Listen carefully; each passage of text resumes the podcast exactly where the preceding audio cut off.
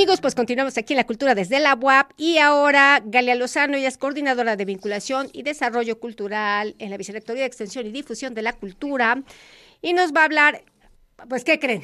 Pues del tema que hemos estado hablando prácticamente todo el programa, las actividades del Día de los Muertos. ¿Qué tal, Galia? Bienvenida. Hola, Elvira, mucho, muchas gracias por darnos otro espacio en tu en tu programa. el programa de la Vicerrectoría de Extensión y Difusión de la Cultura. Aquí nada más tenemos el honor de conducir. Adelante.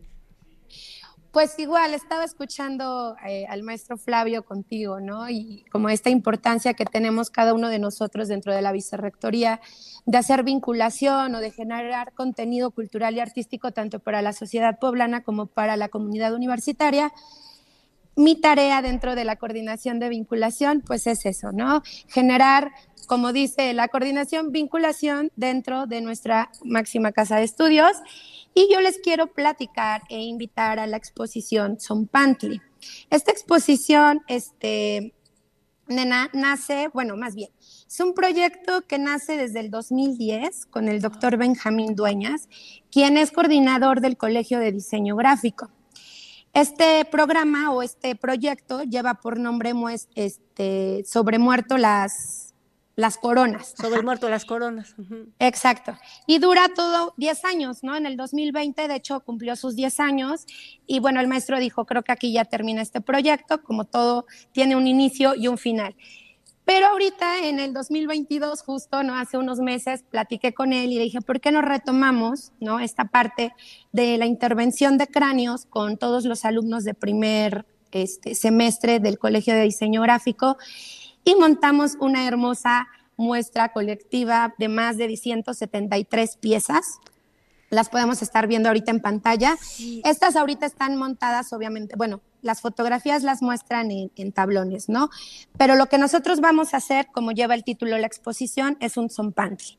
Estamos montando un zompantli, de hecho estoy aquí en centro de convenciones, por eso no tengo como un fondo bonito, pero la inauguración es, bueno, mañana, 5 de la tarde, van a poder observar más de 173 cráneos intervenidos con diferentes colores, con diferentes texturas. Realmente es, es una muestra bastante interesante porque es la primera donde participan pues más de 150 piezas, ¿no? Realmente es igual como decía el maestro Flavio, de repente uno se aventura, dice, ¿por qué no lo hacemos? ¿No? Suena bastante padre la idea y realmente está quedando bastante bello, y bueno, igual, ¿no? Se está abriendo el espacio para que los alumnos puedan mostrar tanto su talento, su creatividad eh, y puedan estar ocupando estos espacios que la universidad tiene para cada uno de ellos, ¿no?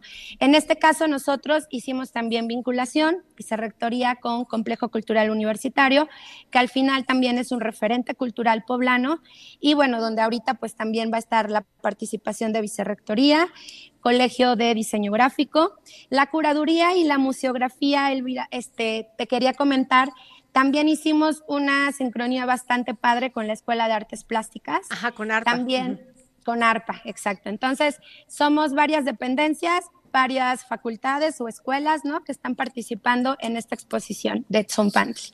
Pues mira, con lo que nos estás mencionando ya jalamos todos los hilos, porque precisamente eh, cuando nos comenzaron a hablar de las actividades que van a haber en CCU y luego las actividades de la vicerrectoría, Espacio 14 y ahora ahí en el Centro de Convenciones en Ciudad Universitaria, pues prácticamente con esto jalamos todos los hilos, porque estamos dentro de un gran marco, ¿ok? Que tiene que ver con toda la serie de actividades o exprofeso para pues esta gran fiesta, ¿no? Que es eh, la celebración a nuestros eh, santos muertos. Eh, por otro lado, como en, las diversas actividades se está como retomando cuestiones que tienen que ver con nuestras raíces, nuestras raíces milenarias, ¿no? Lo que tiene que ver con lo prehispánico. El que este profesor, ¿puedes repetir por favor el nombre del maestro que tiene este proyecto?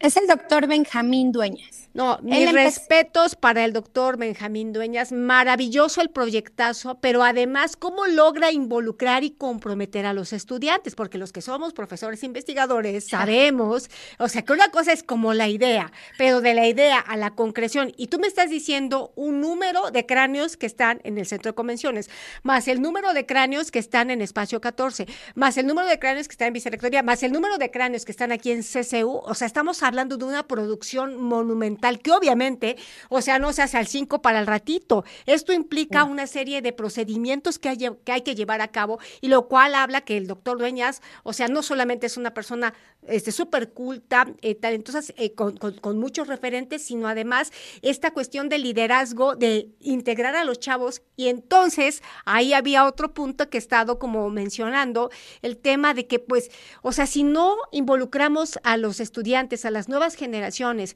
en todo lo que tiene que ver en la enorme riqueza de nuestras raíces y cómo preservarlas, pero además de una manera lúdica, creativa, estética, o sea, donde cada quien abona, ¿no? O sea, su modo particular de intervención de cada cráneo, pues evidentemente esta cuestión de personalizar esta eh, integración, esta intervención y donde tantas instancias eh, de la universidad están involucradas, pues obviamente habla no solamente de una excelente organización, coordinación, sino para particularmente que hay como más apertura, ¿sabes? O sea, de hacer estos cruces inter y transdisciplinarios, ¿no? Esta transversalidad que pues no siempre se ha dado, ¿no? Entonces, cuando hay ya como esta disposición de, de hacer como tejidos, ¿no? Desde diversas instancias, las instancias administrativas, las instancias, o sea, artísticas, culturales, este, las de lo que tiene que ver con las unidades académicas, los estudiantes, pero esto no es solamente para nosotros, porque prácticamente las actividades que han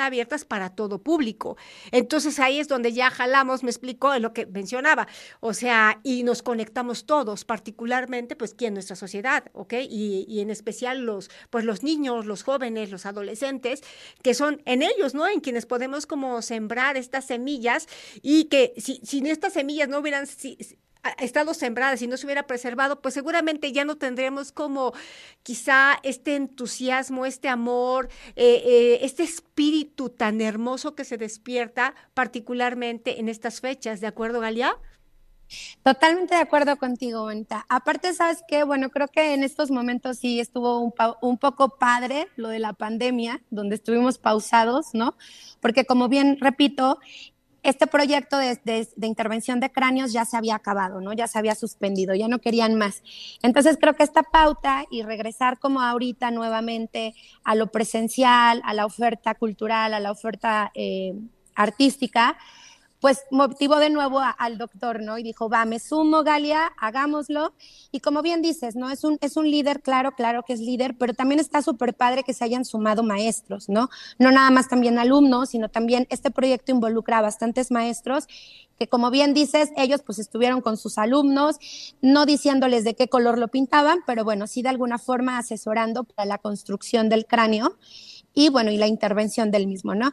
Entonces, Quiero invitarlos, la inauguración es mañana, 5 de la tarde, en lobby de Centro de Convenciones del Complejo Cultural Universitario. Y esta exposición va a estar durante tres semanas. Digo, si no pueden llegar mañana, eh, pueden visitarla cualquier día de la semana, ahora los días que van a estar de descanso, ¿no? Para que puedan disfrutar, puedan apreciar. Realmente ahorita todavía no está como súper montada, pero las personas que están pasando y ya nos están viendo ahí este, en las alturas montando todo el asunto, eh, realmente están como bastante fascinados, ¿no? Realmente dicen, wow, o sea, hay cráneos bien padrísimos. Como también lo acabas de comentar tú, cada cráneo representa totalmente al alumno, ¿no? O sea, es como bien padre ver, híjole, de repente mucho negro con blanco, así, pero cañón, o de repente ver como mucho dorado, ¿no? De repente ver unas texturas que dices cómo lo hicieron. Entonces creo que habla bastante de la diversidad que tenemos como alumnos y bueno, también los alumnos súper felices, ¿no? Por estar como teniendo estos espacios para mostrar toda su creatividad y todo lo aprendido dentro de las clases. Claro, y además cuando se llevan a cabo estas actividades, evidentemente potencian a nuestros estudiantes, porque, o sea, entre lo que uno puede transmitir en el aula y lo que es ya una práctica en un espacio, como puede ser una galería, un centro de convenciones, un museo, este tipo de intervenciones, este, los andadores culturales, evidentemente esto ya, ya es de alguna manera una exposición y una exposición nos expone. Y este oficio solamente se aprende haciéndolo. Nadie aprende a nadar en el pupitre. O sea, hay que entrar al chapoteadero para después entrarle a mar abierto. Ajá. Exacto, exacto. Por ejemplo, tengo alumnos de gestión cultural, tengo alumnos de curaduría, tengo alumnos de museografía, que realmente en este momento se están dando cuenta, pues lo que es este, ahora sí que la vida real. El dicho al hecho, hay mucho trecho.